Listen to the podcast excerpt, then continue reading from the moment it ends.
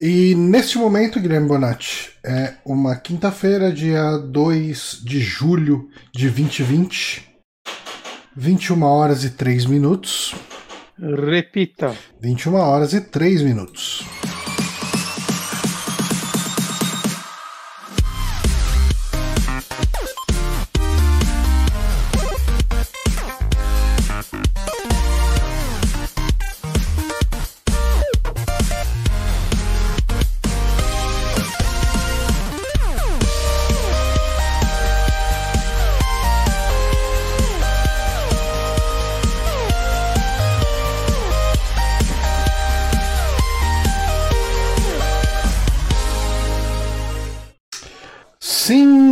Está... eh, será que cortei o vídeo no final? Eu não sei agora. Eu, tô... sei eu estou vida, péssimo, Johnny. Guilherme Bonatti. Eu sou quê? Johnny Santos e hoje estou aqui com você, que é o Guilherme Bonatti. Eu sou eu. Por que você é péssimo, Johnny? Me conta. Me Então, eu, a minha coluna resolveu lembrar que tem hernia de disco e eu tô com aquela dorzinha gostosa me acompanhando já há mais de uma semana. Na, no último saque eu tava com a dor já, só que Hum. ela tava mais tolerável.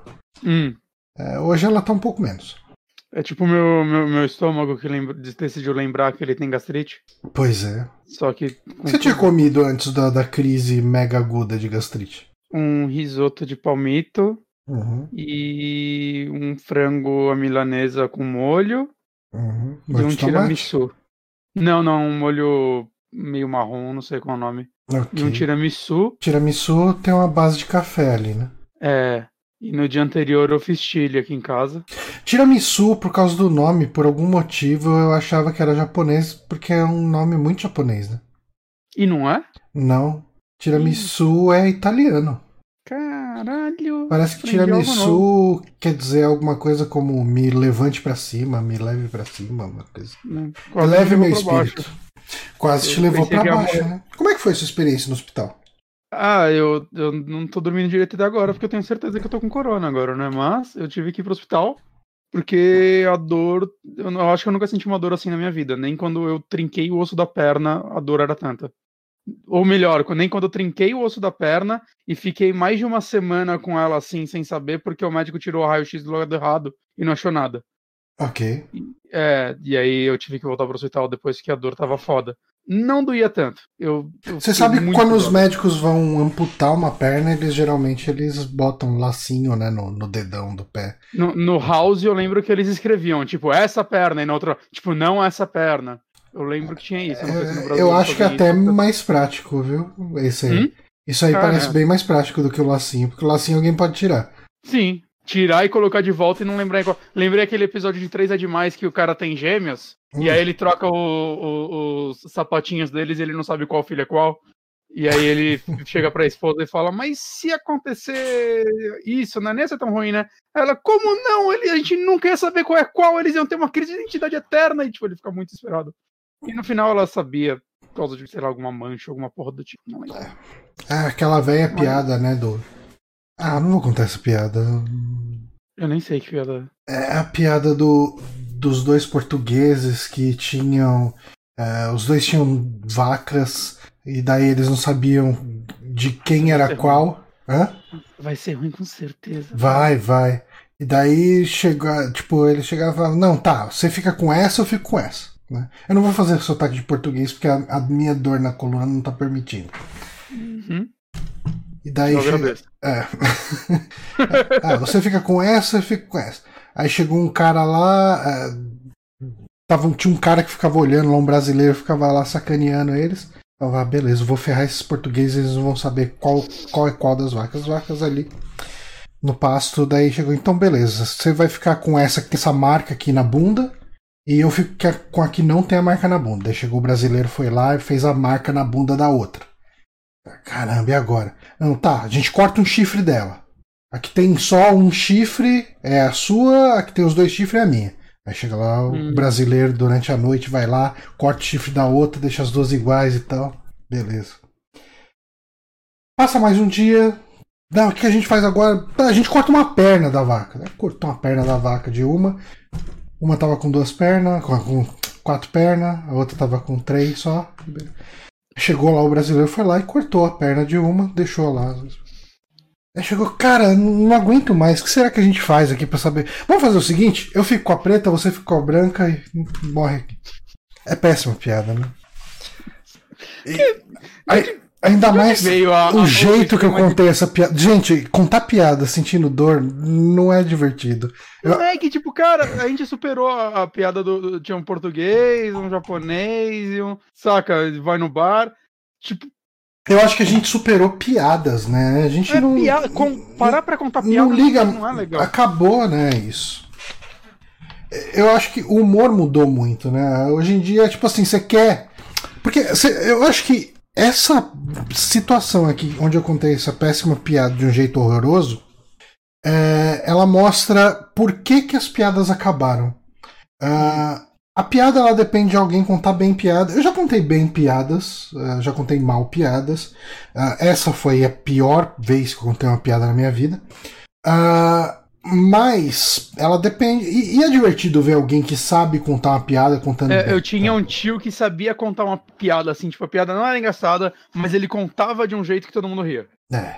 Ele mandava muito bem, né? Mas, então, com o advento da internet, hoje em dia qualquer puto tem um celular no bolso. Se você quer mostrar uma coisa engraçada, você quer fazer alguém rir, você vai lembrar de um vídeo engraçado, você abre o YouTube, ô, oh, vê isso aqui. Você dá o play e é todo o trabalho que você tem. Você não precisa interpretar, você não precisa lembrar da história, você não vai falar, ah, não, não, pera, era dois portugueses. Não, tinha um brasileiro. É, tinha um brasileiro também. Tipo, não vai ter isso. O negócio já tá montado. Agora um revival da Praça. Praça Nossa acabou, né? Eu acho que ainda tá no ar. Tá no ar? Uhum. Eu imagino um, um, agora Praça Nossa, um cara sentando lá do Carlos Alberto, aí saca o celular, eles vêem um vídeo junto, dão risada, entram. Cara, isso ia ser muito bom. Isso ia ser muito bom. Eu ia querer os direitos autorais disso. Quer dizer, você agora, ET. Agora é meu. Eu só, é meu. eu só fiz a análise da sociedade, você criou eu, a piada.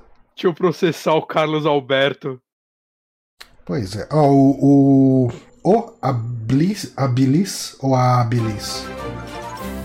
Ganhamos um inscrito, um inscrito. O Igor Flux 2K se inscreveu. Obrigado, Igor. Muito Flux. obrigado, Igor. Um, tá, vamos lá. O que, que a gente tava falando? Um, puta perna, piadas ruins, ir pro hospital na pandemia. Não, eu ia falar o que, que o O ou a Abilis uh, escreveu aqui. Agora tem pessoas que narram o que acontece no vídeo barra meme. É, realmente, né? Tem, tem as é pessoas do React também. Verdade. Enfim, uh, vamos pro nosso Amigames? Vamos! O Amigames de hoje, Guilherme Bonatti, é em homenagem a um joguinho que se chama Diablo 2. Olha só! Diablo, Diablo 2 é um joguinho que saiu dia 29 de junho de 2000, de 2000 e ponto. 2000 só. Meu, PC da época não rodava ele muito bem, aí eu joguei muito mais um. E aí quando eu tive PC que rodava ele bem, eu já não ligava não mais. Não ligava mais pra ele, né? O Diablo 2, muita gente considera o melhor dos Diablos, né? Sim. Eu, eu, eu sou esquisito que eu acabo, acabo tendo mais carinho pelo 1, eu gosto da simplicidade dele. Hum. É, tipo, mesmo quando eu joguei o 2 na época, assim, PC de amigos e tal, é, era legal ele ser super aberto e tal, ele era muito mais bonito, mas eu, eu não sei, hoje eu, eu gosto tanto do, da simplicidade do 1, tipo, é uma dungeon, desce aquele rolê, eu achava legal.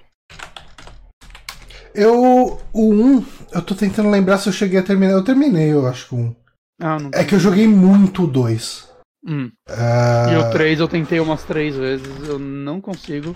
Às vezes eu ensaio pegar ele pra console, que falam que a versão de console ficou legal. Uhum.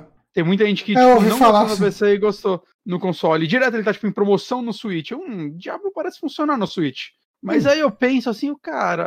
Cara, então.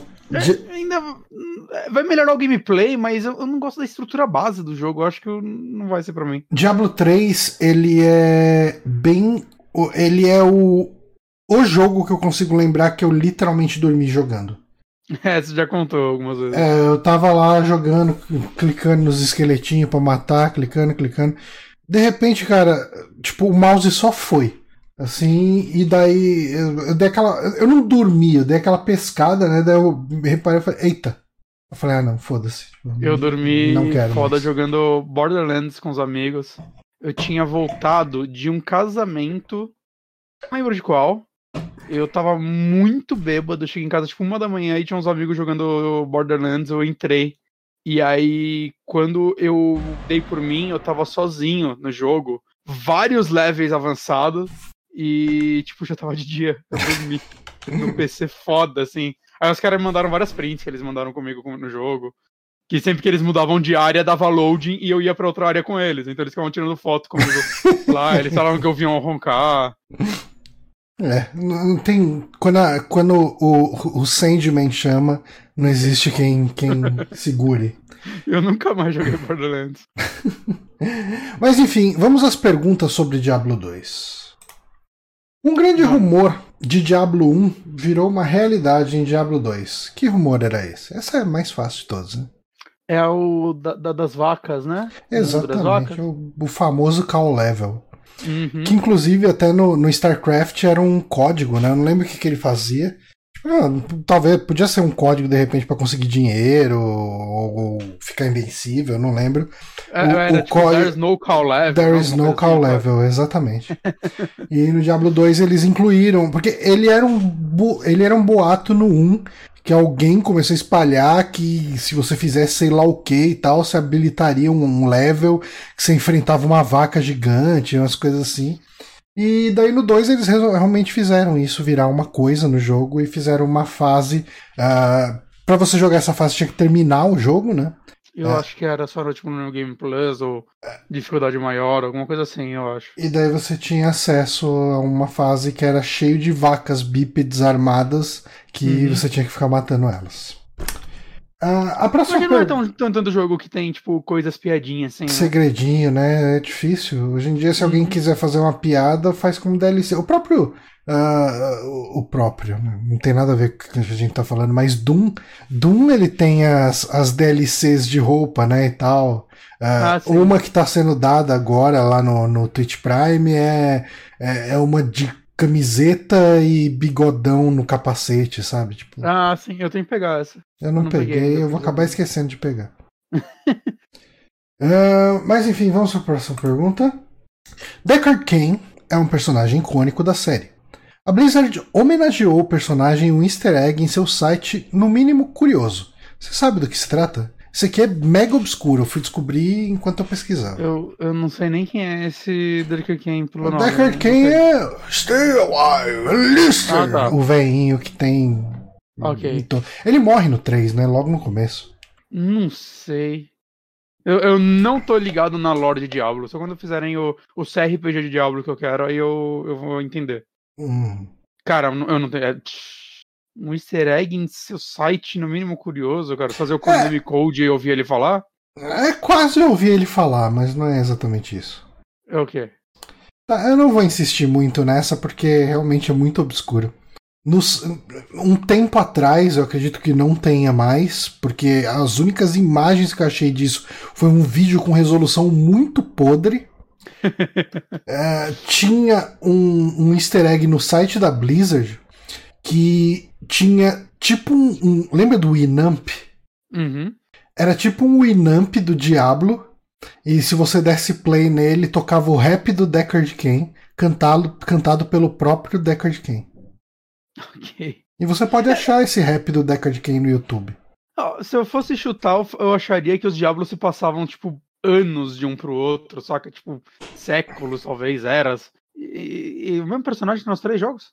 Então, na verdade, assim, quando você termina um, spoiler, é, o seu personagem, o seu guerreiro, é o guerreiro, a, ladrã, a ladra, né, a arqueira e uhum. o, o, mago. O mago. Uh, o seu personagem pega uma pedra que tem o poder do diabo e tal, e enfia ela na testa e morre. Né? Tipo, e daí o seu personagem acaba virando o Diablo. E aí você mata ele no 2. Exato. Ah, ganhamos um é seguidor que, o, que é o Abilis. Que ele mandou aqui um. Ele falou que ele é o. O que, que você ia falar? Eu ia falar, e aí no 2 você mata ele e coloca pedra, e no 3 você mata o do 2, é eu acho. Não, acho tipo que no, no 2 você meio que mata ele de vez. É que eu não joguei muito 3, né?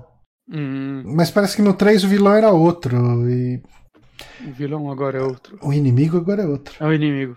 É, mas eu não joguei muito 3 e nem me importa o suficiente pra querer me corrigir aqui sobre isso. Justo. Última pergunta. Um dos cheat É codes nada. de Diablo 2 é, é acionado se você digitar Sound Chaos Debug. O que esse cheat faz? Sound kills the bug. Sound Chaos Debug.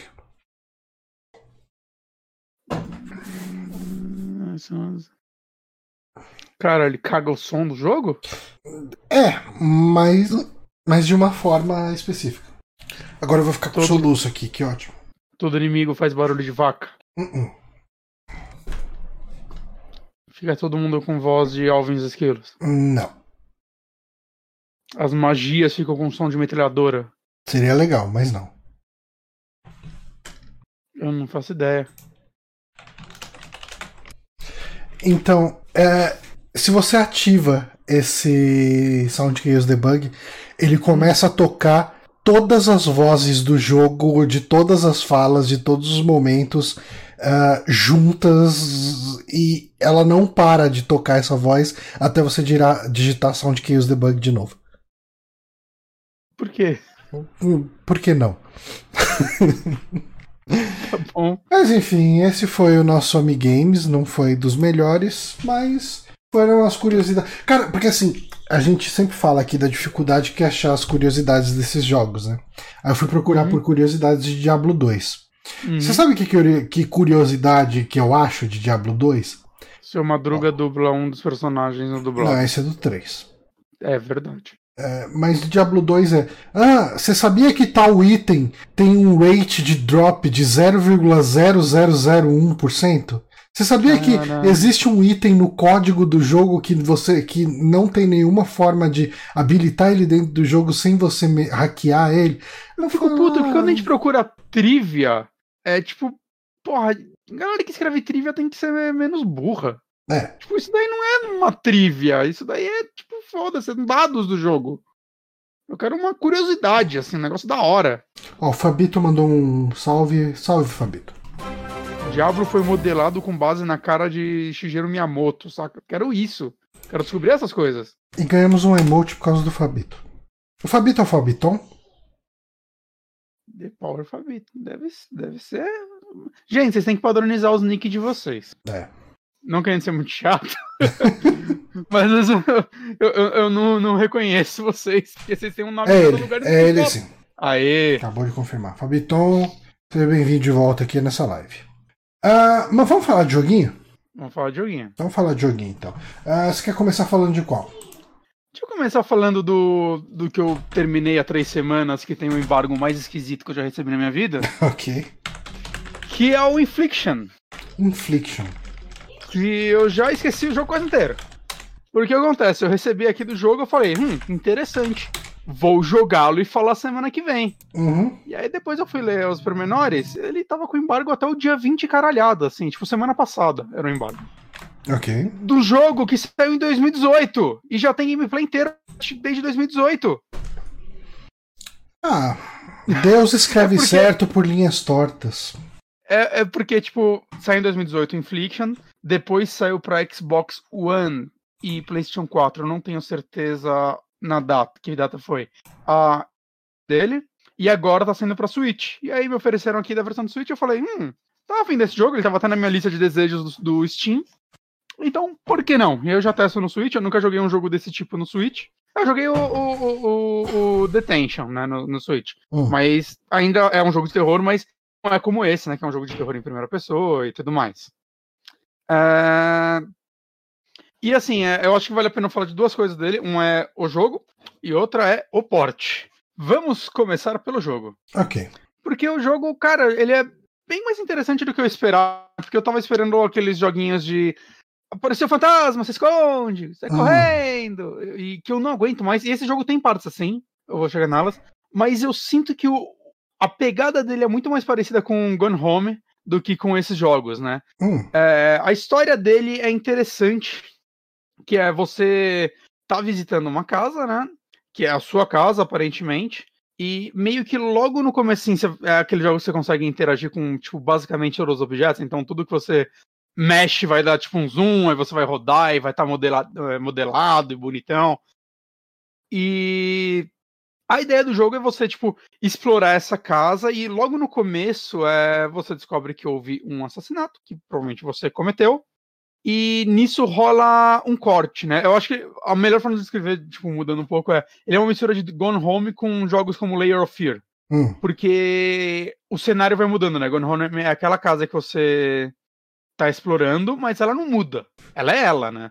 É, você vai descobrindo os segredos dela e descobrindo como avançar. Tanto que você consegue terminar ele em dois minutos, se você já sabe onde tá o final do jogo. Ok. Acho que tem até um troféu para isso. E esse já tem a, uma estrutura um pouco mais tradicional de jogo de terror, de explorar, resolver micropuzzles, né? Que normalmente é acha um item e interaja com coisa XYZ. Mas o que é interessante dele é essa história que ele tá contando, né? Você fica curioso e é legal você explorar essa casa e ele tem muita coisinha, saca? Tipo, você acha uma parte que, ele, que você vê que o personagem ele tinha tipo uma coleção de fitas em VHS, né? Ele se passa nos anos 90, se eu não me engano também. E aí você consegue pegar cada uma das fitas e virar e ver que, tipo, elas são, tipo, paródias da ou, homenagens a filmes de terror clássico, né? Então você vai achar uma fita, sei lá, inspirada em Sexta-feira 13, só que vai ter uhum. outro nome, e tipo, você vira ela, vai estar atrás com fotos com pessoas mesmo e tal, é, tipo, umas fotos do filme, um texto falando dele, e alguns desses vai te trazer memórias, né? Que aí você vai, o personagem vai fazer um comentário e vai liberar alguma, tipo, ter um menuzinho de lembrança. Mas essas memórias que... você vê ou ele só fala? Normalmente você só fala ou ou você escuta um diálogo, se eu não me engano. Agora as coisas estão um pouco obscuras na minha cabeça. Ok. Mas eu lembro que ele fala. Tem algumas que é tipo diários que você acha também dos personagens envolvidos no jogo, né? Da história que você tá observando. Uau, dá pra ver daquele lado. Quando eu joguei no Switch eu não sabia que tinha esse lado.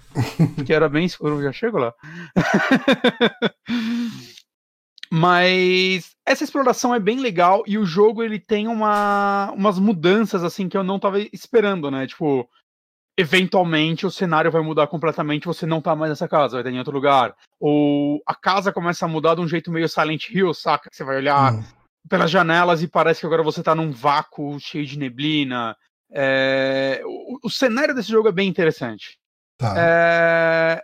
Existem algumas partes que, oh meu Deus, o fantasma não deixa ele te ver, ele tá correndo atrás de você. Essas partes são uma merda, como de costume.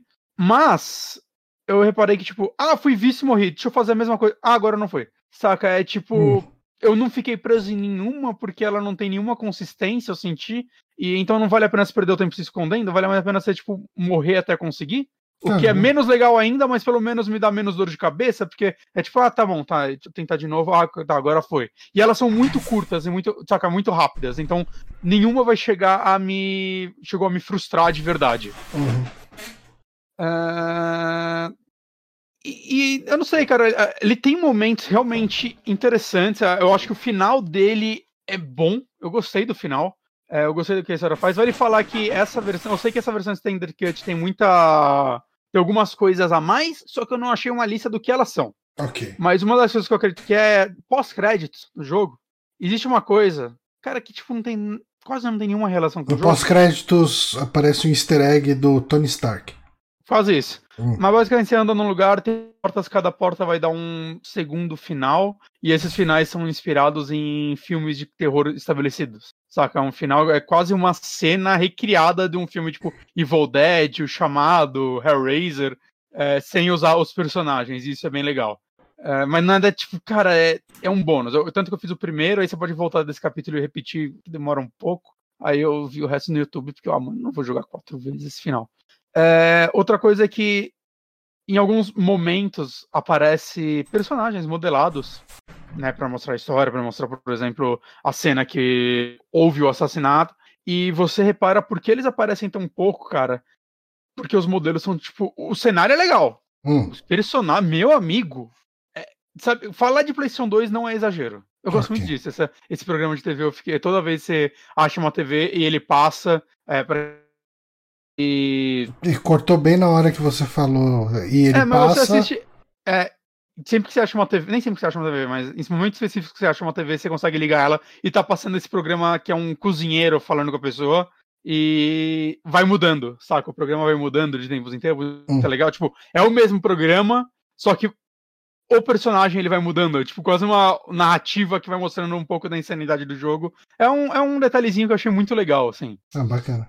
Né? E esse jogo é isso, cara. Como que você descobriu detalhes- esse jogo? Cara, quando saiu a primeira versão, ele focou assim no Steam. Eu acho que eu cheguei a ver algum, tipo, chamada de vídeo pra eles e eu, tipo, eu- sempre gosto de dar chance pra esse tipo de filme, de filme, de jogo de terror. Saca? Eu gosto dessa onda indie de jogos de terror de modo geral, Uhum. mesmo que elas acabem sendo muito parecidas. Mas, não sei, esse daí ficou no meu radar por um tempo, mas nunca, tipo, chegou o momento de jogar. E quando a gente recebeu um e-mail falando de um PR falando, oferecendo essa aqui, eu falei, ah, aí, tá aí uma oportunidade. E agora falando um pouco sobre o port, cara, eu acho que é meio uma sacanagem, mas ao mesmo tempo eu sou dividido. Por quê? Tá ruim pra caralho. Hum. Meu amigo tá muito ruim. O que eu acho um absurdo, É, cara. Eu acho uma sacanagem. Porque eu sei que o Switch é mais fraco. Uhum. Ele consegue fazer melhor que aquilo, cara. Hum. Ele Mas consegue assim, fazer muito. é, é que assim, eu tô. de- eu possivelmente tô vendo um vídeo de PC. PC ou PlayStation 4, provavelmente. Ou É. Xbox. E eu tô achando até que bonito, assim, ah, o- os modelos dos itens, tudo, brilho, todas essas coisas, é bem, bem competente, velho. É bonito, é bonito. Não, tipo, não é um PT, saca? Você vê onde tá as limitações. Eu acho que ele é feito em Unity e tudo mais. Só que. É, tudo muito limpinho, né, e tal. É. Só que, cara, a versão de Switch é tipo, as sombras você vê, tipo, pixels nelas, elas são umas bolinhas. Hum. A resolução vai pra casa do caralho. Ele é muito mais escuro do que precisa, saca? Mesmo na versão portátil, porque normalmente na TV você pode falar que ah, sua TV talvez não seja bem calibrada. Mas no normalmente o jogo é adaptado pra rodar bem naquela tela, saca? Sim. Porque você não tem como é, ajustar ela muito bem. Eu nem, nem sei se tem como ajustar no menu, pra ser honesto. Né? Talvez Mas alguma jogo coisa de brilho, no contraste, máximo. coisa Hã? assim. Talvez tenha alguma coisa de brilho, contraste. É, mas- mas não tem muita coisa, saca? Uhum. Normalmente o jogo tem que ser bem adaptado pra rodar naquela tela, né? E cara, é muito escuro, é muito, é borrado, assim, tem tem- tem objeto que você dá zoom, você pega ele na mão, cara, você, meu Deus, tipo, você solta porque você, você acha que aquilo é perigoso, porque aquilo é muito mal feito, saca? E, e, e eu acho uma sacanagem, cara, por quê? Mano, tipo, saca, e o melhor que isso no Switch, muito melhor que isso no Switch. Saca, eu não vou. Breath of the Wild talvez seja uma sacanagem citar ele, porque, beleza, é um first party, mas, cara, até, até um Doom que roda na resolução do Mega Drive é um jogo muito mais complexo. Aqui é um corredor, todos os lugares são corredores pequenos. Não tem muita coisa na tela, não tem uma inteligência essa coisa pra pesar. Saca? E, e isso eu acho foda, porque. Porra, dá- sei lá, cara, eu acredito que dava pra fazer melhor do que eles fizeram. De Uhum. verdade, cara. É. E, sei lá, é triste, cara, porque realmente eu tava jogando, aí eu fui fazer uma comparaçãozinha na internet e eu, puta, cara, eu queria estar jogando essa versão. Saca? Porque eu acho que você perde um pouco em atmosfera mesmo, né? Não, se É um você tá sobre perdido. Se você tá prestando atenção em pixel no chão, você acaba Não, e- não, não E vivendo o resto do coisas, jogo. tipo, as fitas de VHS, quando você pega ela na mão, ela chega toda borrada e leva uns segundos pra dar um, aquele popinho na Nossa, textura. sim. E aí você poder virar ela e, e enxergar o que tá lá. Isso tira um pouco, pelo menos pra mim, da imersão, saca? Uhum. Tem, tem uma parte que você vai. eh, Tem um quarto que você entra nesse jogo que tem tipo um Super Nintendo também. E é muito chupinhado de Gone Home isso, né? Que você vai pegar e aí vai ter várias fitas inspiradas em. Ah, sim. em- Em jogos e tem reais. até uma fita do Gone Home, se eu não me engano. Uma fita escrita Gone Home. E de Hum. outros jogos indies. Eu gosto disso, eu, eu gosto dessa broderagem entre os indies. Tá. Eu, eu- acho Se legal. bobear, os caras pegaram até um modelo do Play do, do Super Nintendo do, do Gone Home. Ah, não, não duvido, cara. Tipo, manda aí pra gente, o cara manda. É, e eu acho triste isso também, porque a eu joguei umas três horas esse jogo, ele não é muito longo. Das três, eu joguei umas duas no modo portátil.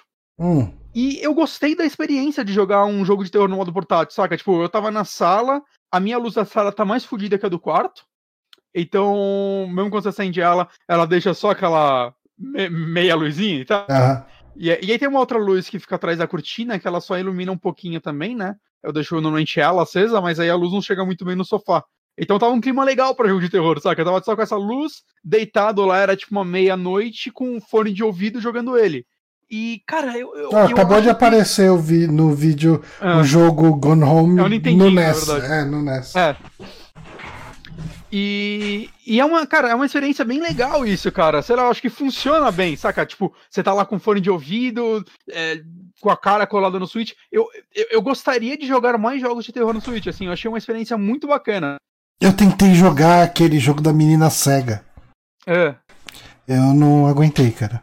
Eu fiquei eu muito tenso. Mas você acha que tava bem adaptado? Tava bonito, pelo menos? Tem uns ah, é, é, Ele é muito mais simples. É, ele é. é um gráfico muito, muito simples. Não me incomodou, né? Mas uhum. também não, não me surpreendeu de nenhuma forma. Ah, sim.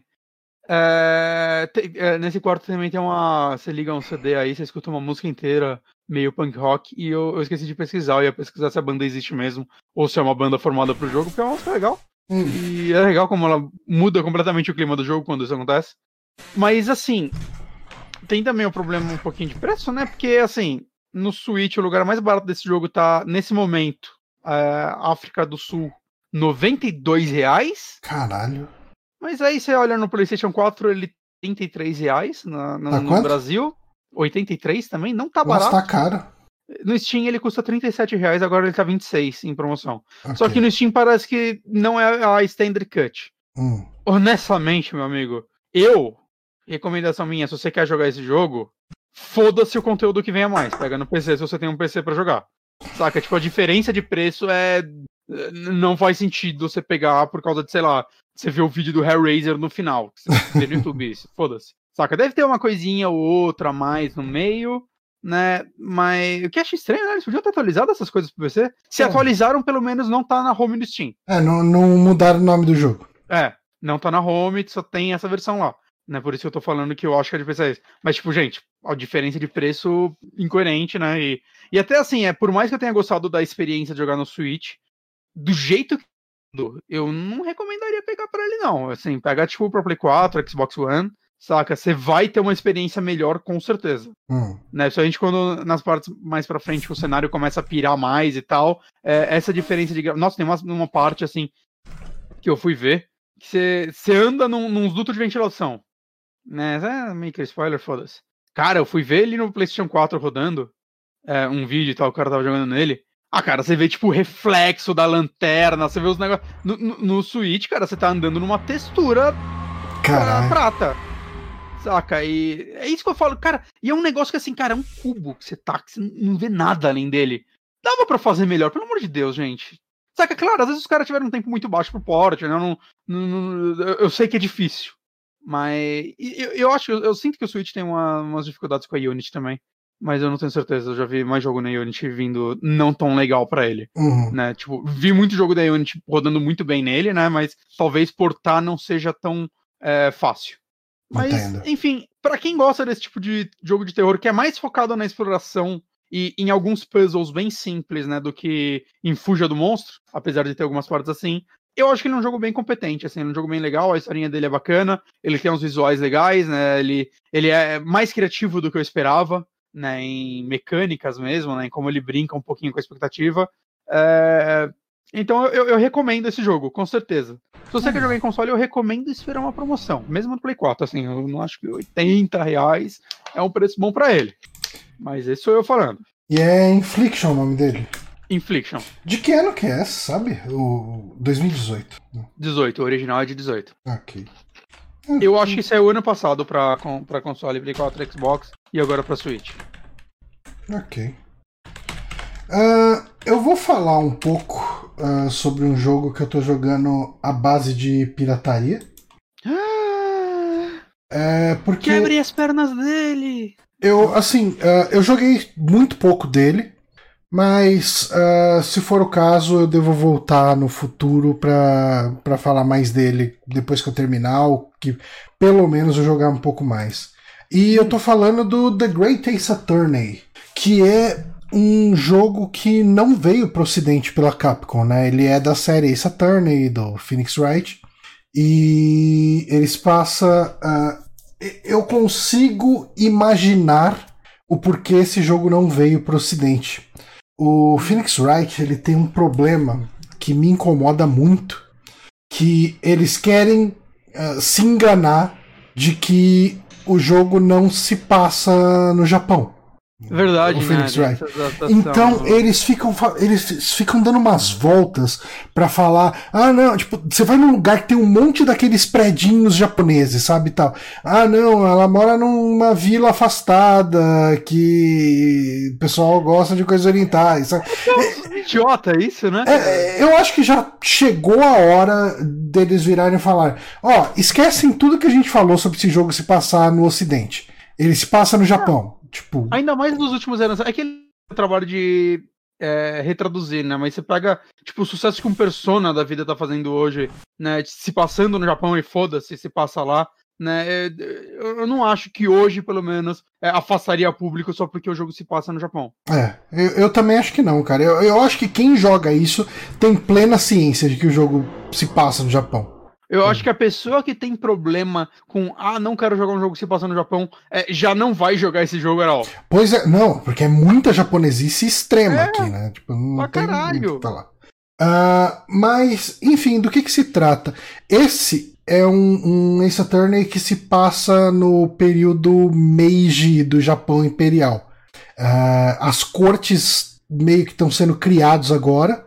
Ah, você joga aí com o Naruhodo, que é o. Ah, eles não se deram trabalho de fazer traduções. é, é, O Phoenix Wright, na série, eh, no Ocidente, eles fazem essas traduções com trocadilhos em inglês, né?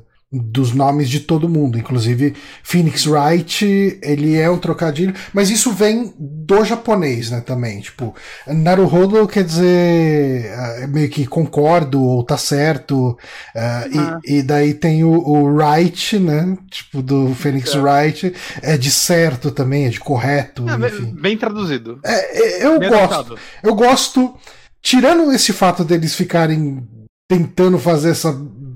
Tapar o sol com a peneira, fingindo que o jogo não se passa no Japão, eu gosto da localização de Phoenix Wright, Você né? sabe se eles têm mais problema de localização além dessa? Como assim ter mais problema? Ah, tipo, ah, mudam o sentido de alguma história pra ficar, sei lá, mais leve. Ah, não. Nesse você sentido eu nunca fui atrás. É. Ah, Eu, eu acho que se rolasse, a, a, a comunidade seria mais vocal contra isso, né? A galera gosta de brigar por coisa pequena, isso seria algo grande, então. né, tipo, mas eu, eu- não, não acho que- duvido que possa existir. é. É, talvez eu só não tenha ido atrás dos, fó- dos fóruns de Phoenix Wright pra ver isso. Hum. Mas enfim, eu joguei só o primeiro caso dele agora. Ah, ele, ele tem bem a cara dos Phoenix Wright de 3DS, né? Ah, usam uns modelos 3D em cel shading e tal, então ele parece um anime, mas é claramente 3D, sabe? Uhum. Ah, e como eu joguei só o primeiro caso, eh, como todos os Phoenix Wright, o primeiro caso não tem investigação, né? O primeiro caso sempre se foca só na parte do julgamento, em todos os jogos da série. Ah, é. É. Ah, ele quer te ensinar como funciona a corte, que é a parte principal do jogo, né? Porque a parte de investigação ele é um point and click mega clássico, né? É ir clicando e conversando com todo mundo que você achar. E você nem. Eu acho que você nem usa itens. Não, às vezes você pode usar. Você usa, você usa. É. Você jogou os cinco principais da série? Eu joguei todos que saíram no Ocidente. Hum, olha esse Johnny. Eu joguei o 1, 2 e o 3, o Apollo Justice, joguei aquele spin-off do Miles Edgeworth, ah, joguei o Phoenix Wright vs Professor Layton, aí joguei os do 3DS, né, que é o Spirit of Justice e o do Destinies. Nossa, tem dois no 3DS, pensei que era um só. Tem- e tem os, esses aqui, né, tipo, tem dois desse, dessa, desse spin-off antigo, né, do The Great Hum. Ace Attorney. Eu joguei primeiro no, na versão do 3DS. E aí eu, eu comprei recentemente a trilogia pra Switch, que tava em promoção. E eu quero rejogar o primeiro e aproveitar pra jogar o 2 e o 3. Mas eu vou rejogar um. É, O, o Peter PPL. O Peter PPL tá falando no chat que ele achou um dos primeiros casos mais complexos da série. Ah, demorei boas horas. Eu achei ele longo para um primeiro caso, bem longo para um primeiro caso, mas uma coisa me incomodou muito, e eu não sei se todos os jogos eram assim, e, ou se só esse ah, adotou isso. Assim, o primeiro caso de todos os Phoenix Wright Primeira coisa que eles sempre funcionam como um tutorial da corte. Então eles vão querer te ensinar a olhar o Kurt Record para ver evidências, vão querer te ensinar como que dá o press, uh, vão querer te ensinar como que aponta uma contradição. Né? Eu acho que eu tô assumindo que todo mundo sabe como funciona a Phoenix Wright. Uh, eu acho que vale a pena dar um passo para trás e explicar do que se trata a série. Para quem nunca ouviu falar, é uma série onde você joga com um advogado, né? Uh, os primeiros jogos da série se jogava com o Phoenix Wright, depois você foi jogar com Apollo Justice, tinha a Athena Sykes, uh, Athena Skies, na verdade, uh, no, no Dual Destinies. E enfim, e no spin-off você joga com Miles Edgeworth, que é meio que o rival do Phoenix Wright no primeiro jogo. Uh, você é um advogado de ele defesa. Ele volta nos outros? Ele volta como personagem, mas não é em todos que ele é o advogado que você enfrenta, sabe? Hum, é que ele é. É tanta presença dele no primeiro que eu, eu jurava que ele era tipo um dos personagens base principais da, do jogo. Não, quase sempre cada jogo vai ter um substituto para ele. Uh, no segundo jogo, a irmã, a meia-irmã dele, a irmã. Não, não é nem, nem, irmã, ela é filha do Von Karma lá, que é o vilão do primeiro. Ai, eu já não lembro. É, ela é filha do Barão Von Karma, eu não lembro o primeiro nome dela. Uh, que é uma mina de chicote e ela fica dando chicotada em todo mundo no meio do tribunal e tal. é... Não se passa no Japão. não se passa no Coisa Japão. mais anime possível. Né? Não, ele é totalmente anime, né? não tem nem o uhum. que falar. Uh, em, cada, em cada jogo você tem um advogado que você vai enfrentar, sabe? Tipo, você tem o um advogado vilão.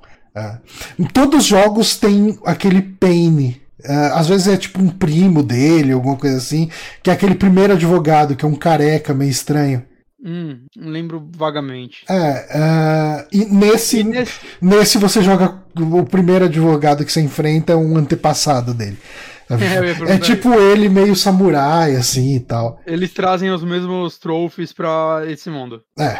É que nem o Yakuza de Samurai, que é os mesmos personagens, só que tudo de samurai. É. E daí, assim, a, a ideia do gameplay desse jogo é. Ele é dividido em dois tipos de fase.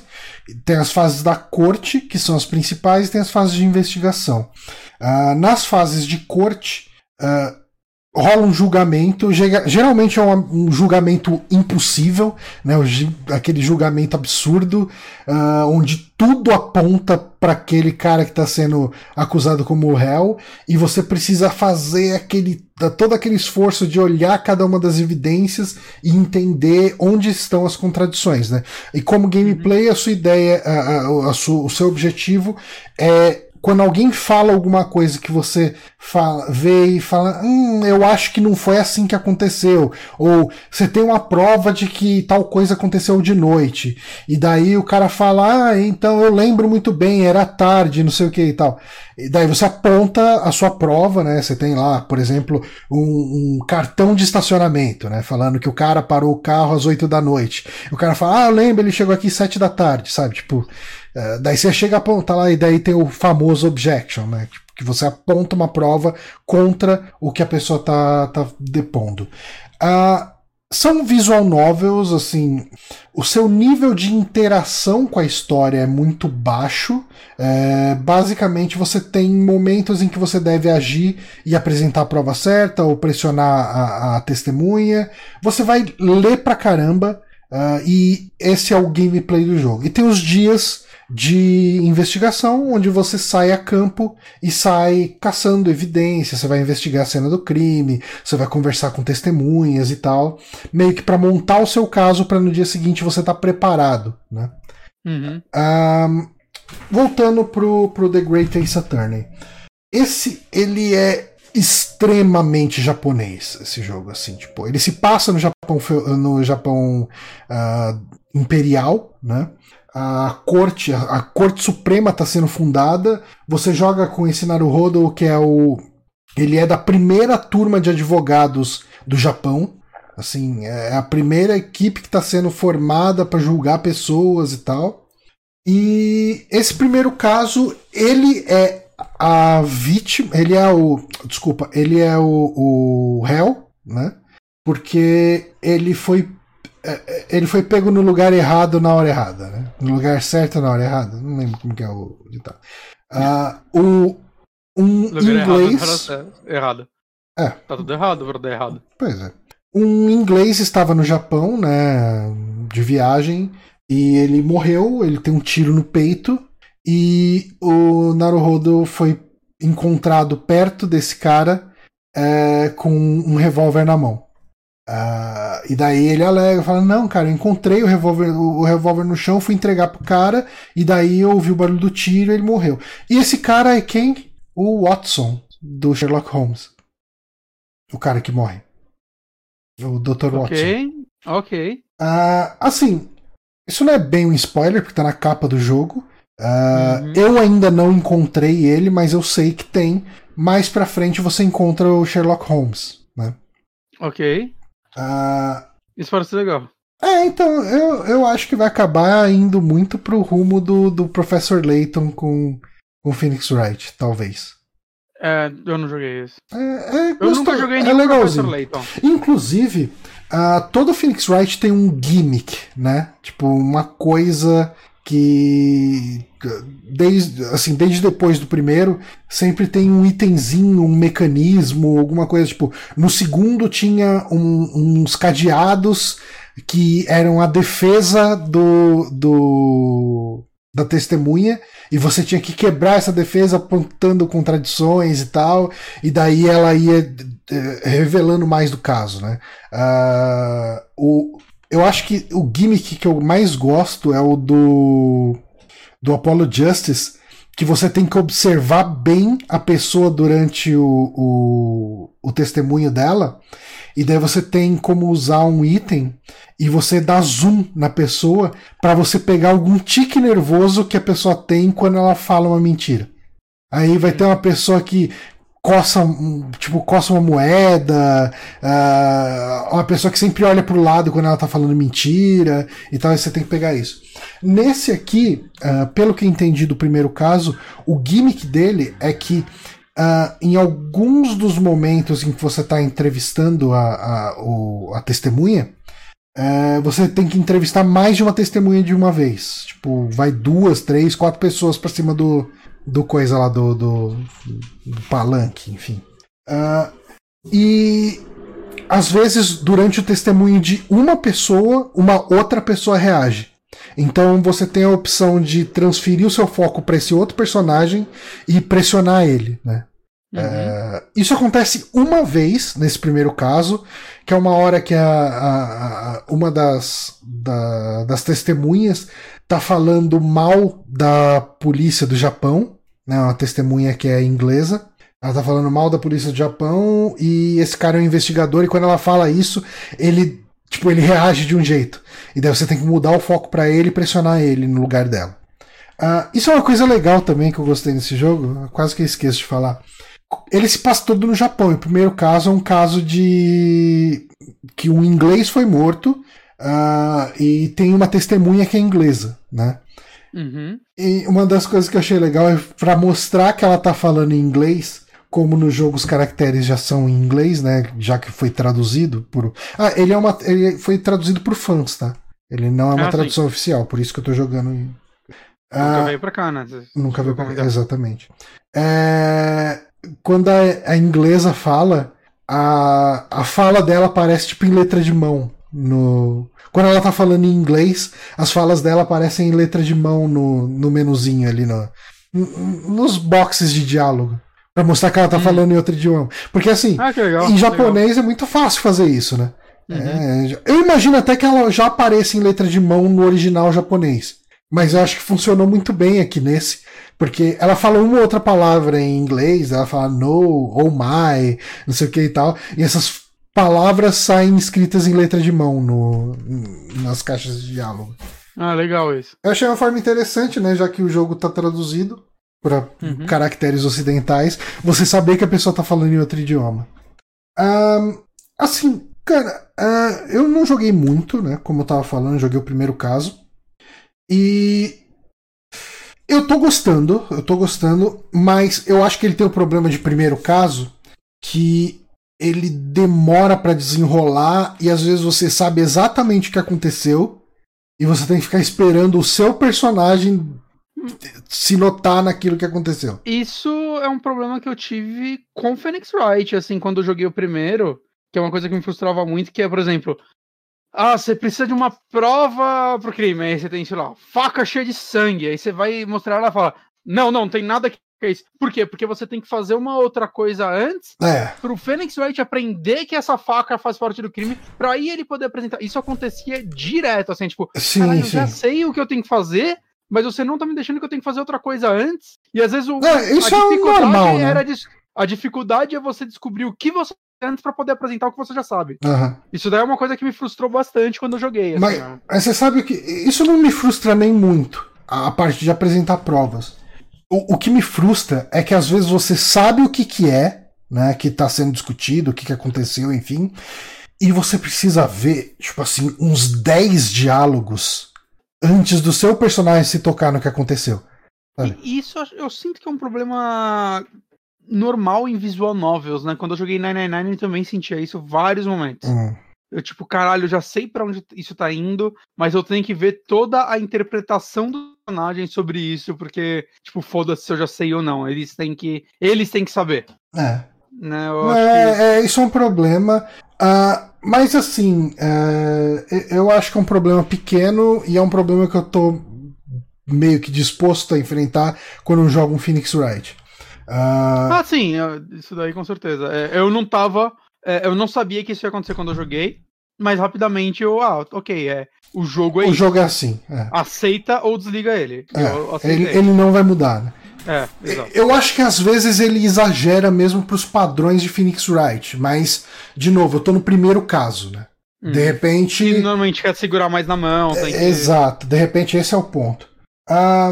Agora, falando, só para fechar aqui, falando sobre a questão da emulação em si, eu baixei eh, um emulador de 3DS, de 3DS que chama Citra, e daí eu procurei, num, eu procurei no Google por The Great Ace Attorney English Patch. Aí, tipo, eu achei uma página lá que tinha a ROM e o, o patch em inglês já. Ah, eu, assim, eu achei interessante o jeito que o emulador já permite você aplicar o patch na ROM. Ah, basicamente, antes de rodar a ROM, você carrega o arquivo da tradução, que é um arquivo .sia, e depois você carrega o jogo. Você carregou o jogo, ele já vai vir traduzido. né? Eu achei E- bem prático. Por que você decidiu jogar esse jogo do nada, assim? E- Tipo, você é raro ir atrás de emulação, essas coisas. Então, eu sempre quis jogar esse jogo. Como eu disse aqui, eu joguei tudo de Phoenix Wright, eu gosto da série. Uhum. Eu não fazia ideia que ela tinha essa tradução. Essa tradução ela já tem até um tempo, não sei quando exatamente saiu. Mas alguém no meu Twitter, eu não sei nem se foi o próprio Peter PPL, eu acho que foi outra pessoa, ah, postou no Twitter e falou: Ah, joguei o primeiro caso, achei mó legal. Né, tal. Eu falei, nossa, mas como que você jogou, né? Então. Aí não, tem uma tradução, você consegue. é, se, assim, existe uma forma oficial de você conseguir jogar esse jogo com a tradução, que é você comprar a versão de Android e aplicar o patch no Android. Só que você precisa comprar ele na Play Store japonesa. E para isso você tem que comprar um cartão de créditos do. não, mano, não. Ah, Então, é tanto É. trampo que eu falei, não, eu vou na, vou na foda-se, cara, pirataria, não, não. não é pra se sentir culpado por poder tirar esse jogo, cara. Ele não tá disponível pra gente. Não tá. Pronto. Exato. E, cara, a tradução tá muito, muito boa. Eu, eu não vou falar que a localização tá muito, muito boa, porque eu não sei o quanto que teve de liberdade poética. Ah, foi o próprio Peter PPL mesmo, ele confirmou aqui embaixo. Normalmente, quando os fãs traduzem, eles fazem um negócio muito mais literal. É, Né? É o que eu sinto. É, assim, como eu disse, ele não tem tradução nos nomes dos personagens. Isso era uma coisa que eu sempre achei engraçado, né? Tipo, os, os nomes de trocadilho. E tanto que é uma coisa que eu tô indo atrás, eh, tomando muito, muito cuidado para não tomar spoiler, porque na página do. na wiki do Phoenix Wright, né? Tipo aquelas wiki de fã. ah, todos os personagens. Tipo, todo personagem que o nome dele é algum trocadilho, mesmo em japonês, ele tem uma seção na Wiki falando: ah, o nome dele em japonês, o kanji quer dizer tal coisa, não sei o que, então é um trocadilho com isso, um trocadilho com aquilo. O próprio Pain, né, do, do primeiro jogo, o nome dele em japonês é Alt. Uhum. Então, assim, vem. A ideia é fazer uma piadinha com dor mesmo, né? Uhum. É. Ah, a emulação é muito boa em 90% do tempo. Quando entra filminho, é, ele cai para tipo uns 20 FPS. Né? Hum. Que o jogo tem um ou outro filminho, não tem muito, mas ah, quando entra filminho ele dá uma É cagada no problema frame rate. emulação ou será que ele já era assim? É, é emulação, emulação com Emulação. certeza. Pelo que eu li em fóruns, o pessoal falou que o hardware do 3DS pena muito para rodar esses ah, esses videozinhos. Ele roda meio que no limite dele. Uhum. E quando a gente está fazendo uma emulação, a emulação é abaixo da qualidade do hardware original. Então a qualidade de fato cai bastante. É, mas tudo bem, né? Só no, no FMV, não, É, não é algo que atrapalha o jogo. E não- o jogo não fica passando FMV direto, assim. Geralmente você vai ter um FMV no começo do caso, né? Uhum. E assim, é, 19, 20 FPS é algo que dá pra encarar num vídeo que originalmente teria 30. Não, não é absurdo. Você consegue ver e entender. Você vai ouvir o cara falando assim, mas ok. Tipo, você entender o contexto daquele caso, tá ok. Se você quiser pular também o vídeo, não é como se eles não fossem repetir o contexto do caso umas 15 mil vezes durante o o, caso. ver né? ele no YouTube. Não, é uma, não é uma má ideia. Ah, e uma outra coisa que ele dá uma cagadinha também é quando entra alguns tipos de áudio, ah, principalmente assim na corte, quando começa a ter aqueles vozerio, tipo do, do público que tá na corte começa Uhum. a falar, né? aquele monte de voz falando junto, ele dá uma, uma bugadinha nessa voz, mas eh, ele cai o frame rate um pouquinho e já volta normal, sabe? Ah, mas enfim, assim, ah, eu joguei um caso só, eu gostaria de falar mais dele aqui, ah, ou quando eu terminar, ou quando pelo menos eu avançar mais nele. Mas eu tô gostando, cara. Eu acho que ele é bem fiel ao resto da série. O fato dele tá, ter sido traduzido por fãs e não tá tentando inventar que essa corte totalmente Japão Imperial se passa nos Estados Unidos, é, tá sendo uma coisa legal, sabe? Tipo, é, ver como seria um Phoenix Wright situado, tipo assim, respeitando o fato de que ele é situado no Japão. É, tô curtindo, cara, tô curtindo, vou jogar mais e voltar a falar aqui. Eu quero, agora eu fiquei me imaginando, será se um dia os fãs vão traduzir os dois Yakuza Samurai no emulador do Play 3? É uma questão aí. Eu, eu, eu jogaria. Queria tanto. Existe emulador de, 3, de Play 3? Play 3, sim. A galera tá até uh, rodando de Souls assim FPS agora. Caralho, sério, eu não sabia. A jogabilidade jogou inteiro. Eu acabei assistindo. Caramba! É, tá, tá rodando bem. Não todos os jogos, mas que o Play 3, pelo que eu vi, eles meio que tem que fazer no braço alguns tweakzinhos pra cada jogo, Uhum. né? E é meio pesado e tal, né? Mas já, já tá rodando bem, assim, já tá bem avançado. Hum, qual- Quem sabe? Talvez, será que roda no meu PC? Cara, deve rodar, faz um teste aí. Seu Hum. PC é melhor que um Play 3. Ah, com certeza. É que tudo bem que normalmente tem que ser muito melhor que o hardware que você Exa tá emulando. né? exatamente isso. né? É mais pesado ainda, mas eu acho que deve rodar sim, Johnny. Dá uma, uma, uma olhada. Eu não, não cheguei a ver requisitos mínimos. Eu, eu fiquei meio afim de instalar o Demon Souls aqui pra rejogar. Que eu, tipo, eu tenho ele, eu tenho o Play 3 aqui ainda, mas. Ah, mas rejogar ele, né, com frame rate decente deve ser tão interessante. É, eu, eu queria voltar pra ele, né? Eu sempre falo aqui. Uhum. É um bom jogo. Mas beleza, vamos pro próximo jogo? Vamos, que eu tenho mais jogo velho pra falar. Hum, Agora é um jogo de 21 anos atrás. Que foi relançado agora. ok. mas tem 21 anos. Eu joguei, eu platinei, olha só, quem diria? Platinou. Platina- platinei jogo de corrida. Star Wars Racer, Episódio 1 Que- Racer. Maravilha. que é um jogo que eu joguei muito no Nintendo 64, né? Eu alugava ele. E ele era muito divertido na época. Hum. E ele foi agora relançado. Ele foi lançado originalmente né, para PC, Nintendo 64, Game Boy Color. E eu descobri recentemente que ele, ele saiu em 2000 para Dreamcast. Ah, é? Eu não sabia dessa versão. Também não. Até vi, até vi vídeo, é bem legal, assim, parece. Eu não sabia o... nem que ele tinha saído pra PC, viu? Não, saiu, tem no Steam, tá? Hum. Tem, tá na Steam e na GOG. E agora, né, saiu dia 23 de junho para PlayStation 4 e Switch. Não sei porque não saiu para Xbox, mas tá aí para esses dois.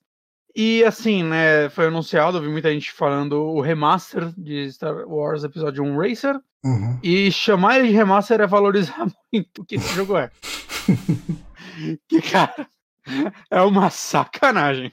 Não, eu tô vendo aqui, eu acho que eu nunca vi um remaster tão porco, cara. Não é um remaster. É a versão, talvez, de PC ou de. Eu não sei qual versão que eles adaptaram, mas é essa mesma versão. É, literalmente, tem o, os vídeos que passam durante a. Antes de cada corrida, é aqueles CG de 64 pixelado, saca? É, eles só portaram. Basicamente. Assim, olhando aqui. Ele tá em 1080p. É, então, eles. Ele não tem serrilhado. 64 normalmente não tem muito serrilhado. Hum. Eles têm texturas asquerosas, mas ele tem menos serrilhado que o jogo de Play 1. Ok. Mas. Não, ele tá em 1080p, tá rodando a 60 FPS quase perfeito no Play 4. Eu digo quase porque tem uma pista que, em um momento dela, sempre que eu passava naquela parte, o frame rate sambava por tipo 2 segundos. Hum. Não sei o porquê, porque tipo, não tinha nada ali. É tipo uma curva que cagava tudo e aí voltava ao normal. Mas ele tava rodando 60 FPS tanto no Play 4 quanto no Switch. Né, no Switch, inclusive no handheld, 1080p. Por quê? Por quê? Nossa, porque eles pegaram a versão do 64 e qualquer console roda eles muito bem hoje em Porra, dia. Sim. E isso é interessante por quê? Porque mostra que o jogo era muito bom mesmo, cara. Tipo, sem mexer em nada, porque eu me diverti pra caralho nele. Eu terminei ele duas Não, vezes. Não, você platinou ele. É, dá pra platinar de uma vez só, mas é que tem um troféu que você tem que ter a melhor peça de cada. É, a melhor peça de cada parte da nave, né? Uhum. Você compra peça tipo motor novo, sei lá que lá, pra melhorar os atributos dela. E se você comprar uma vez, ela vale para todas as naves, todas as naves compartilham as mesmas peças que você compra melhor forma possível que o dinheiro que você ganha jogando é meio que só. É, tipo, você jogou a corrida 1, você ganhou o dinheiro dela. Se refizer ela, você não vai ganhar o dinheiro dela. Hum. E se você gastou errado esse dinheiro, você não vai ter como recuperar. Maravilha. E quando você termina o jogo, não tem mais como ganhar dinheiro. Aí eu tive que terminar de novo. Só que aí eu botei pra gerar liberar todas as naves e já comecei com uma nave fodona. E aí foi bem fácil.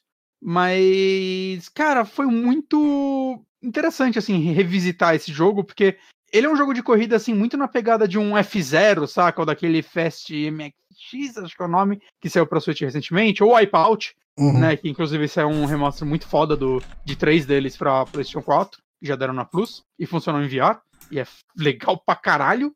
É... Que é esses jogos de corrida de nave, né? A sua nave não tem. Você tá flutuando, então, né? Não tem realmente contato com o terreno. Só que eles são super rápidos e o desafio do jogo, ele tem tipo quatro campeonatos, vamos dizer assim, né? O primeiro campeonato, cada um tem, acho que são seis fases, eu não lembro agora de cabeça. É, seis, não, acho que são umas oito fases cada um. Por aí. Hum.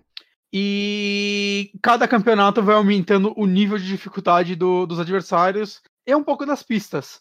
E é interessante que assim, os dois primeiros são muito fáceis mas você vê que é um jogo muito mais sobre você memorizar a pista do que se preocupar com os adversários. Hum. Porque as pistas, tipo essa primeira, né, em Tatooine, ela é bem simples, ela é a pista do filme e tal, ela é mais de boa. Mas no decorrer do jogo, as pistas começam a ter múltiplos caminhos, saca? Obstáculo pra caralho pra você desviar. Tem parte que você entra, tipo, num vácuo de gravidade que você só tem que ficar desviando de, tipo, meteoros ou coisa, pedras paradas no meio do negócio, saca? Então vira muito mais um jogo, ele é quase um runner, saca? Que você tem que ficar desviando de obstáculos, porque se você bate muito, eventualmente sua nave vai quebrar. Sim. Né? Ela vai sofrendo danos e quebrar. Do que um, um jogo de corrida tradicional. E, e isso é e cada personagem tem um poderzinho diferente? Tem, né? Hum, não. Não? Só tem uma nave que você desbloqueia que tem um lance de. Ela solta tipo um foguinho. Ah, ok. Fica na frente dele quando você bate, você quebra, que eu acho que no filme é um personagem que trapaceia hum. e bate na nave do, do Skywalker, certeza. Hum. Eu, eu, apaguei o primeiro filme da minha mente, pra ser honesto. Ok. Embora essa cena é legal, vamos ser, honestos. vamos ser honestos. Essa é a única cena legal. Eu gosto dessa cena. É. Tanto que ela rendeu um jogo legal. E eu gostei desse jogo, assim, na época. Eu joguei. Ele é um dos poucos jogos que eu joguei bastante no 64. Não, ele envelheceu super bem, assim, cara. Ele. É, é, apesar de eu ter falado zoado que ele não é master, e eu vou falar um pouquinho disso depois. É, ele ainda é bonito, saca? Tipo, você vê que é um jogo de 64, você vê que ele não tem muitos detalhes, mas é, é que ele é tão criativo em seus cenários que eu acho que, tipo, pelo menos em game design, ele, é, em level design, ele se torna interessante. Os cenários são muito variados. E é legal que ele tem um lance que, tipo, nem toda pista é exatamente nova. Existem pistas, por exemplo, que é uma pista X que se passa num planeta, hum. e aí você corre por um percurso X. Só que durante esse percurso você vê umas portas, assim, tá ligado? Uns negócios bloqueando uns caminhos. E depois você joga essa mesma pista, só que fazendo esse outro caminho. E é como se fosse, tipo, se eles tivessem feito um planetinha ou um pedaço de um planeta. E dentro desse planeta tem umas duas, três pistas diferentes. Ah, é, é, é, uma forma interessante de talvez economizar memória no 64, mas eu acho que isso é muito legal, assim, de verdade. Algumas pessoas vão falar que isso é preguiçoso, eu acho que não. Eu acho que sim, é você, você repassa por um cenário em caminhos diferentes, você é, entende não, e, outra coisa dele. E nem sempre você começa no mesmo lugar. Então você vê que a pista é no mesmo planeta, aí você começa, você tá tipo um negócio completamente diferente, aí do nada você cai para uma área que você reconhece, caralho, eu tô aqui. E aí você faz outra curva e você vai para outro lugar novo, saca? Isso é muito legal, eu achei. Eu, tipo, caralho, tipo, é, é, eu normalmente só reparava quando eu chegava realmente na, na área conhecida. Uhum. E, tipo, porra, é, é, muito legal, que aí você vai. Ah, tá, então era isso que. Por isso que tinha essa parede aqui, que agora ela tá aberta e, tem, e ela tá fechada do outro lado. Eu acho que foi uma, uma, tipo, uma decisão de design muito inteligente uhum. da galera que fez o jogo. Uhum. É, e eu fico me perguntando que, tipo, isso acontecia muito em jogo de 64. É, eu lembro que eu jogava, tipo, Mario Kart 64. Você tinha a pena pra pular nele ainda. E uma coisa que eu fazia às vezes com meus amigos, né, jogando multiplayer, era ao invés de correr, se preocupar em ganhar corrida, a gente ficava meio que explorando a pista e tipo, tem a, a pista lá do castelo da da Peach. da. E eu acho que, se não me engano, você conseguia pular o portão dela com a pena e ficar batendo lá. E, tipo, não tinha nada, saca? Eu não sei se a gente conseguia pular ou se a gente só ficava tentando. Agora é uma, uma dúvida que eu tenho. Saca? Que é quase um, um, quebrando as paredes mesmo, né? Um boundary break. E eu já vi na internet que um, um vídeo que o cara falando. Ah, uau, tem, tem, tem o segredo do, da versão clássica, que é uma, um lugar que eles caem e você vê um pedaço de um cenário não utilizado e tá aí ainda, porque só tá emulado. Ficou lá. Né? Fizeram... Ficou lá. E então eu fico me perguntando, caralho, será que dá pra eu quebrar essa parede, saca? Tipo, dar um, um clipe nela e invadir essa pista que não é que eu tô correndo desse momento? Será que eles renderizaram tudo aí? Eu fico na dúvida, assim, tipo, deu vontade de pegar o jogo e ficar tentando quebrar ele. Eu acabei não fazendo isso, mas deu essa vontade, assim, de fazer esse negócio que é tipo algo que jogo de corrida atual, para mim, não existe, saca? Mesmo no Mario Kart, você vê que é muito certinho aquele percurso. Você tá jogando ele onde mesmo? Eu joguei no Play 4. No Play 4, né? Uhum. Você tem esse jogo também, tá, Johnny? Tá na nossa Tá conta. na conta da firma. Tá, tá, na conta da firma. Eu preciso pegar para jogar, porque eu acho que eu vou me divertir jogando. Eu gostava uhum. desse jogo. Ele só tem multiplayer local, ele não tem online, o que é bem triste. Né, poderia ter online, mas pelo preço dele, ele saiu a 15 dólares. Hum. E aqui eu vi que no Switch ele está a 69 reais, no lugar mais barato do mundo. E no Play 4, 62. Eu acho meio caro pelo tipo... Para um jogo de Nintendo 64 que você baixar o emulador certo, se bobear, você consegue aplicar uns filtros e ficar nessa resolução. Talvez até melhor. Saca, é, é, eu, acho meio caro assim, mas eles sabem que eles podem colocar um preço alto, né? Esse jogo tem uma nostalgia grande por ele, então eu acredito que ele vá vender bem. Ah, muita gente pedindo por ele faz tempo já. Né? Sim, sim. E ele é um jogo, então repetindo, ele é um jogo muito bom. Eu só acho muito triste, assim, tipo, ser um port tão vagabundo. Hum. Porque, assim, um, um, problema que eu tive, você vê muito pop-in de cenário, porque eu não sei se eles aumentaram draw distance porque dá. E aí você vê o cenário se formando na sua frente. E aí tem uma pista que você passa por uma, tipo, uma floresta no meio. e no ah, meio dela começa a dar pop-in de, de planta, assim, na sua frente. Só que isso dá quando tá a meio metro de você. Isso é. não tem colisão. Só que do nada você tá jogando e tipo, ai caralho, não enxergo, ai caralho, não enxergo, ai caralho, não enxergo.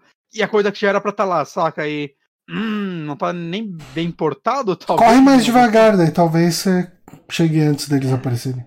O problema é esse. Outro problema muito grande. Hum. Ele, cara, os menus dele são os menus do 64. Ou seja, ele não tem, ele não tem lugar para você mexer nos controles. E por consequência não tem lugar para você saber quais são os controles desse jogo. Você não sabe quais eles são. Ok. E o problema é que muita coisa desse jogo deveria estar no manual dele, que eles não colocaram uma versão digital dele no jogo. Eu passei o jogo quase inteiro para tentar descobrir como eu conserto minha nave. Porque para consertar sua nave você tem que segurar, se eu não me engano, para baixo e apertar R1. Você. Por um tempo, segurar R1. É. Como eu ia saber isso? Para dar turbo eu descobri rápido sozinho, mas eu vi gente tendo dificuldade para descobrir. Mas você depois de um tempo-. Você chegou aí atrás de vídeo disso? Fui. Eu só depois que eu terminei, eu tava olhando os troféus que eu tava platinando. Aí tinha um troféu, o último troféu, assim, que eu não tinha pego. Uau, esse troféu tá aqui perdido, que é. Ah, comece dando um. Realmente pra você começar a corrida dando um, curvo, um turbo. Hum. Ou eu pesquisei quase uma hora na internet pra descobrir como faz isso. Porque o título que eles estavam usando, sei lá, Supercharge, sei lá o que lá, eu comecei a pesquisar isso. Não achava. Não Ok. existe esse termo em nada. Aí eu fui decifrando, aí eu, ah, então é o turbo no começo. Aí eu fui usando termos até chegar no que faz, aí eu descobri como faz, eu já não lembro mais, então eu não posso ajudar ninguém. Mas acho que é tipo, quando eu tiver no 2, você começa a segurar o acelerador, alguma porra do tipo. Ok. Mas tipo, só depois que eu terminei o jogo duas vezes eu descobri essa possibilidade. Por quê? Porque não tem a porra do manual. E ele não tem. é, Ele não tem qualquer tipo de manual online. Não achei. É. Não achei. Eu nunca vi Só isso tipo- no, no Play 4. No, no, no Switch é muito fácil, né? Você vai no menu do jogo, geralmente tem ali um, um manual. Sim, sim. No Play 4 O eu nunca vi 3DS também. já tinha isso. É, né? Uhum. No Play 4 eu nunca reparei isso, mas esse não tem, não. É. Eu, eu não achei. Mas aí, saca, aí, tipo, essas informações tinham que estar no jogo, já que a gente não tem a porra do manual físico pra ver isso. Saca? É tudo feitinho que, tipo, porra, é... faltou um capricho aí, saca? Faltou muito Mas eu queria que eles incluíssem uma coisa que não tá na ROM, digo, no jogo. E em paralelo a isso, cara, é... parece que esse jogo. Eu não sei se ele teve um remake. Tem um jogo de corrida de Star Wars pro PlayStation 2. Eu vi uns vídeos. Eu vi a- o vídeo da, da pista de Tatooine. É bem bonito o jogo, saca? Tipo, um salto bem grande. Eu não sei se ele é um remake inteiro desse jogo, ou se é outro jogo de Se é corrida que só tem essa jogo, pista. né? Sim.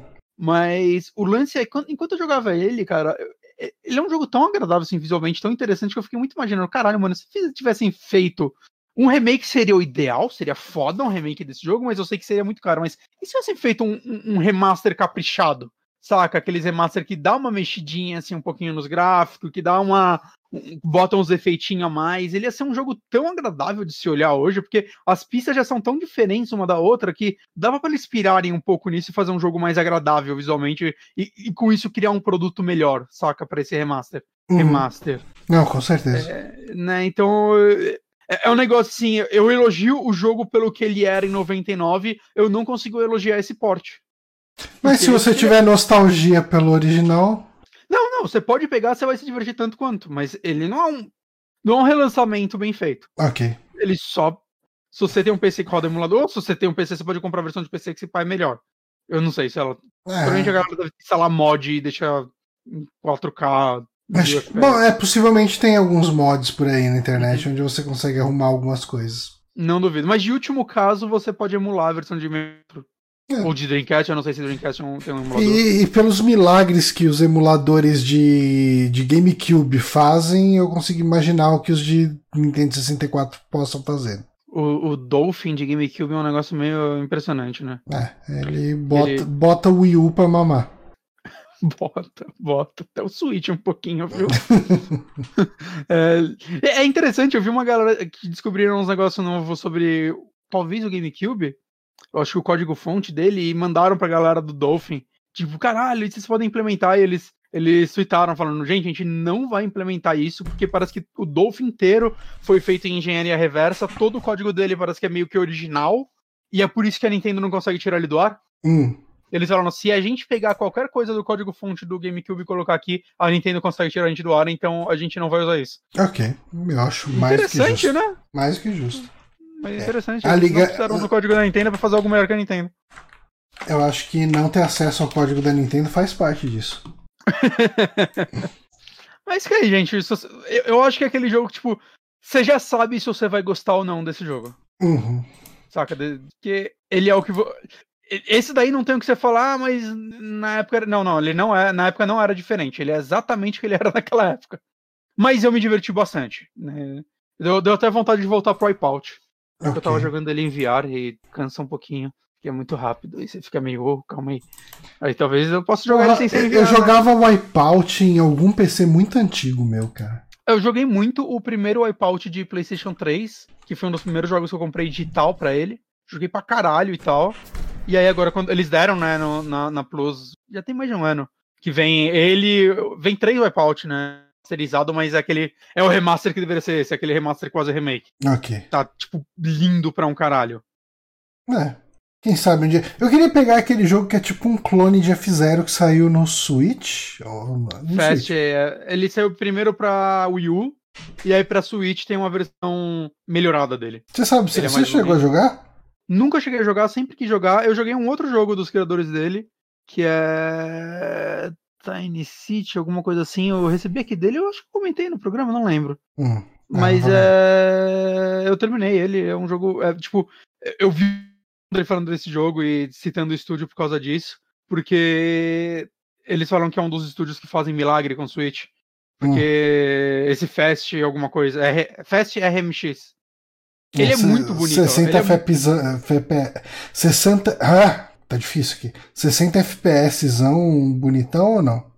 60 FPS, 1080p, rodando mais bonito que o Wii U e. Tipo, é, cara, ele é muito bonito. Ele é muito, muito bonito. Assim, é meio impressionante ser um jogo de Switch. Assim, é um dos jogos mais bonitos de Switch saiu junto, junto com o console.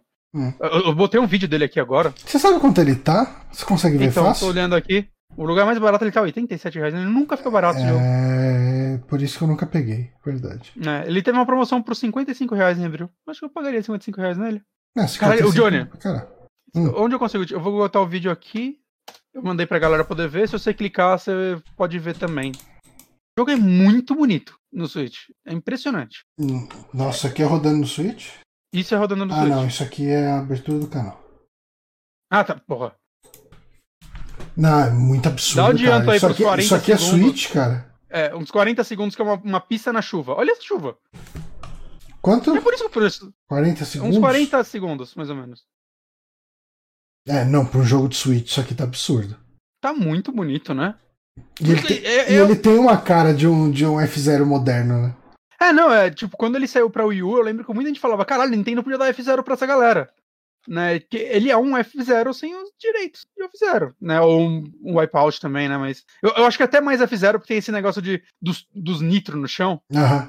Caralho, eu quero jogar esse jogo eventualmente. Um dia eu pego quando os dólares. Fica de olho, de quem sabe de repente uma promoção. É mesmo com promoção, o dólar do jeito que tá, não tá dando não. É, não, tipo, 55 reais eu acho que eu pagaria, né? Ele parece um jogo bem. E essa versão do Switch tem pista a mais, tem mais coisa que a do. É, eu, eu concordo com você. Por esse preço eu pegaria.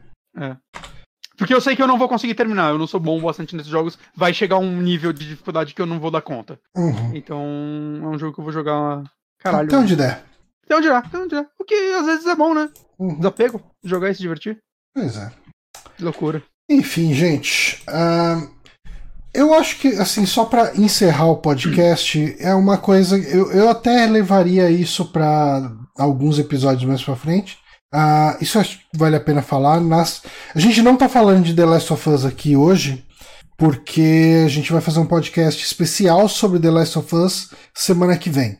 Exato. Semana vai que vem um pod... vai ser um, um, saque extra exclusivo de The Last of Us 2. Então se preparem. Com, com spoiler. Ah, spoiler do começo adianta, ao fim. Né, então, né, provavelmente você não terminou ainda ou nem jogou, você vai querer esperar um pouco para ouvir. Uhum. O que é algo horrível que a gente faz, né, para nossa audiência, desculpa, mas eu acho que uma grande parcela vai gostar. É, quem, quem jogou o jogo até o fim, é uhum. bem capaz que curta a conversa que a gente tiver aqui. Uhum. Uh... E a gente decidiu fazer semana que vem, não essa, porque nós dois terminamos ele essa semana e tá rolando o lance de absorver um pouco a história. Eu tô lendo um pouco sobre é, ver discussões, as né? opiniões para né, ter um, um pouco de outros pontos de vista, porque se fosse pra eu falar assim que eu terminei ele, eu só ia falar, ah, não, melhor jogo do mundo, saca? E a cada dia que passa, a, a minha opinião vai mudando um pouco. E eu acho que isso é interessante pra criar debate. Eu ainda acho uhum. um jogo excelente, só dando spoilers. E porque a gente tá indo atrás de uns convidados também. Ah, sim. Então, É, então semana que vem The Last of Us 2, mas algumas pessoas pediram para eu comentar aqui as minhas opiniões finais sobre Battlestar Galactica, que eu terminei essa semana. Uhum. Uh, eu não devo. Eu, acho que eu falei bastante já sobre Battlestar Galactica quando eu comecei a ver. Uhum. Uh, então vai ser mais uma opinião geral, sem spoilers, do que eu achei do restante da série. Né? Eu acho que quando eu comentei aqui, eu tinha visto a primeira temporada, eu estava no começo da primeira temporada, no, talvez no meio da primeira temporada, eu acho que eu ainda não tinha terminado ela. E agora terminei as quatro temporadas, né? Uh, resumindo bastante aqui, eu gostei muito dessa série, eu acho que ela entrou como uma das minhas séries favoritas que eu já vi. Uh, eu, eu, acho que. Eu acho que ela tem muita coisa nela uh, que torna ela especial. Uh, uma, isso é mais ou menos que nem quando eu comecei a assistir Star Trek que eu comentava no Twitter, ah, tô vendo tal episódio e tal, e vi uma galera, sabe? Pô, esse episódio uhum. é foda, não sei o que, você precisa ver tal outro episódio, que não sei o que, tal, tal, tal. Battlestar Galactica também é assim, cara. Eu falava de Battlestar Galactica, um monte de gente vinha comentar no meu tweet, cara, porra, mano, deixa chegar no 13 terceiro episódio da, da quarta temporada, aí você vai ver como que fica, não sei o que e tal, pá. Então, assim, o que que eu acho legal? Uh, a primeira temporada ela é muito de expor a situação da humanidade fugindo das colônias e sendo perseguida pelos Cylons, que são os vilões, né? Que são tipo uns seres robôs ali que a humanidade criou, escravizou, os caras uh, ficaram self-aware, ficaram putos e dizimaram a raça humana. Sobrou 50 mil pessoas fugindo na nave. E eu acho que o ponto onde ela fica muito legal é que a partir daí, nas temporadas seguintes, ela, uh, ela vai quebrar em, em, dois aspectos principais. Os Cylons, que são esses robôs que têm uma aparência humana, eles são fascinados com conceitos humanos, então eles têm muita discussão sobre o que é ser humano, o que é amor, o que é esse tipo de coisa. Então, é, é, esse é, é um lado mais filosófico da série. Já o lado humano é assim. Uh, eu acho que isso é uma coisa que ele faz muito bem.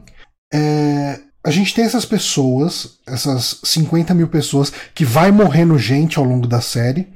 Uh, Spoiler? Não, mas vai morrendo gente de, tipo assim, eu acho que no final da série tá 38 mil, sei lá. É, morre gente porque eles estão em guerra e, e, enfim. Você vê muito personagem. Uh, principalmente secundário morrendo, né? Tipo, personagem com fala, sabe? Tipo, não tô falando de figurante morrendo. Tô falando de um personagem que você vê direto e de repente o cara morreu, sabe? Tipo, hum. Mas é, é, o que eu gosto é que nessa, nessa nave, não é bem só a nave, né, a Battlestar Galáctica, tem um monte de outras naves que acompanham ela, né, que tipo, foi um êxodo, né, da, da Terra, sobreviveu quem sobreviveu. Mas eles precisam montar uma sociedade, então eles criam a política desse lugar. Uh, tem a presidente, tem uh, um conselho que é formado por cada por representantes de cada colônia, e daí você tem uma organização social, uh, você tem questões de prisão, você tem tipo uma nave que é praticamente uma colônia penal, sabe? ele monta toda uma sociedade ali onde você tem papéis muito definidos, muito bem definidos em relação a, a uma sociedade propriamente dita. E você vai ter é, brigas para tomar poder, você vai ter golpes de Estado, você vai ter um monte de coisas inerente a uma sociedade. Então, ele, ele trata. Você tem questão de religião, né? A religião é muito presente nesse, nessa série, uh, mitos antigos. Então, ele tem, ele tem uma questão social, ele tem uma questão existencial, ele tem uma questão uh, política muito forte, uh, e, e, além de tudo isso, ele é uma série de ação também, né? É, você tem, cara, o, o, eu acho que o 13 terceiro, 14 quarto episódios da última temporada, eles. É, eu não vou entrar em detalhes, eu não quero dar spoilers que estraguem a experiência, Uh, mas você tem um motim que acontece no, na nave, né? Tipo, na Galáctica, principalmente. E eu acho que são os dois melhores episódios da série. Então, é, eu ouvia falar, ah, a série cai muito de nível na, na quarta temporada. De algumas pessoas, não era todo mundo. E eu senti que a única coisa realmente ruim da série é o final. E Mas o último episódio. Ah, cara, o pessoal fala, ah, fizeram lá um filme, uma série, né, que chamou O Plano. Eu não lembro se é uma série ou um filme uh, ah, para explicar algumas coisas do final e não vale a pena, não é bom, tal. Ah, não, eu pensei que eles é, Eu não sei, é que assim, tem gente que vai, vai falar que é bom, tem gente que não. Eu assisti só a série. Eu, me, eu assisti a minissérie, né, que é a introdução, ah, como eu falei aqui. Tá aí o finalzinho pra você só assistir e descobrir, porra. Ah, sei lá, eu, eu tô satisfeito com o que eu vi. Assim, quando eu falei que o final não, não é legal, o final é meio ruim, é o último episódio da quarta temporada, sabe? Tipo, esse episódio tem coisas muito ruins nele e eu acho que a, a resolução final é, é, meio merda. Mas final até. Mass Effect. É tipo isso. Mas até o penúltimo episódio eu tava amarradão, curtindo pra caramba. Igual Mass Effect. A galera é. fala que o 3 é ruim, o 3 não é ruim. O 3 é bom pra caralho, só a última cena que é ruim. É, é talvez, sim. Eu acho que eu concordo com você. Mas assim, uh, resumindo bastante, eu, eu tava pensando muito em fazer um vídeo no The Backtracker sobre Battlestar Galactica. Só que é tanta coisa que eu gostaria de falar dela e talvez precisasse falar em detalhe que ia sair assim um vídeo de 20 minutos e produzir um vídeo de 20 minutos significa que eu ia ficar pelo menos aí umas 40 horas em cima dele. Uh, eu não sei se eu quero gastar tanto tempo fazendo esse vídeo. É, hum. Eu ainda estou pesando prós e contras. Uh, porque eu já pensei em chegar e fazer vídeos sobre, sobre Star Trek, sabe? Mas aí eu penso, eu falo, puta, mas se eu abordar isso e não abordar aquilo, se eu não abordar aquilo, abordar isso, não sei o que, sempre fica capenga a minha ideia de roteiro e eu desisto. E eu acho que Battlestar, Battlestar, Battlestar Galactica acaba caindo nisso. Uh, Cara, é, é, é... Tá, chegando, tá chegando a hora de você ver a primeira série de Star Trek, hein? Você tá platinando tudo? Puta, cara, eu tentei já mais de uma vez, é muito ruim, cara. Só assistir, cara. Não dá não. Ó, logo mais aí vai estrear The Lower Decks, né? Que é o desenho dos. Da galerinha. Ah. É um desenho de Star Trek com o pessoal que é tipo os novatos de uma, de uma nave. Não, não é de nenhuma nave conhecida. Então. Já tá conhecida. Que legal. Eu acho que estreia é... em agosto, se não me engano. Essa tem chance de eu assistir, se você me falar que é boa. Ok. Você vê primeiro. É, é, eu vou. Eu possivelmente vou atrás. Se sair no Netflix ou na Amazon Prime, melhor. Mas possivelmente. É produção vou... de um dos dois, não é? Não, é CBS, né? É? É. Oh, porra. Ah, mas enfim. É bizarro, né? Que tem uma série da Netflix, uma série da Amazon. É porque é tudo CBS, né? Tipo, lá fora tudo passa no canal CBS, no, no CBS All Access. Só que como não tem CBS All Access ao redor do mundo, uh, vai o Netflix ou a Amazon atrás da CBS e fala, porra, deixa eu fazer a distribuição tipo global disso, daí eles fecham um acordo ali e acaba distribuindo. E daí o, o, parece que a primeira temporada, talvez até a segunda do Star Trek Discovery foi bancada praticamente inteira pelo Netflix. Hum. E os direitos são do, do da CBS, né? Entendi. Uh, mas assim, eu gostei muito de, de Battlestar Galactica, eu recomendo a qualquer um. Eu acho que você não precisa ser fã de ficção científica para gostar, porque ela é uma série muito de política, de. É uma série, assim, você vai ver pessoas uh, convivendo num ambiente extremo e os personagens são todos muito. Isso é um ponto que eu quase esqueço de falar. O que eu, uma das coisas que eu mais gostei em Star Trek, de Star Trek, de Battlestar Galactica, é que todos os personagens. Não tem herói todos os personagens, mesmo aquele personagem mais querido que você tem na série, em algum momento ele vai ser cuzão, em algum momento ele vai ser um babaca, em algum momento você vai falar, porra, mano, não dá dessa, sabe? Tipo, uh, os personagens são muito humanos. Então, uh, eles são coerentes com os códigos de ética dele, mesmo os que não são humanos, né? Mesmo os Cylons, eles também são muito humanos, assim, tipo... Uh, você, você consegue sentir empatia por cada um deles, ao mesmo tempo que você consegue ficar puto com algumas atitudes de, algum de alguns deles. Uh, é uma série incrível, ela é muito, muito boa. Uh, eu recomendo demais, assim, demais mesmo. Uh, dito isso, eu acho que a gente pode encerrar esse podcast. Eu preciso tomar um banho e cair na cama e dormir. Mas eu queria agradecer muito quem apareceu aqui online e acompanhou a gente aqui. Uh, nesse finalzinho de live temos aqui Peter PPL, uh, o Lima May Cry, muito bom o, Nick. A Thaís deu uma passadinha aqui, eu não sei se ela ainda tá por aí, mas ela deu uma passadinha. Uh, o Fabiton, como sempre, dando ar da graça aqui. Obrigado a todo mundo que acompanha a gente ao vivo. Lembrando, semana que vem, podcast especial sobre The Last of Us com spoilers. Uhum. E ficamos por aqui. Até semana que vem. Farou.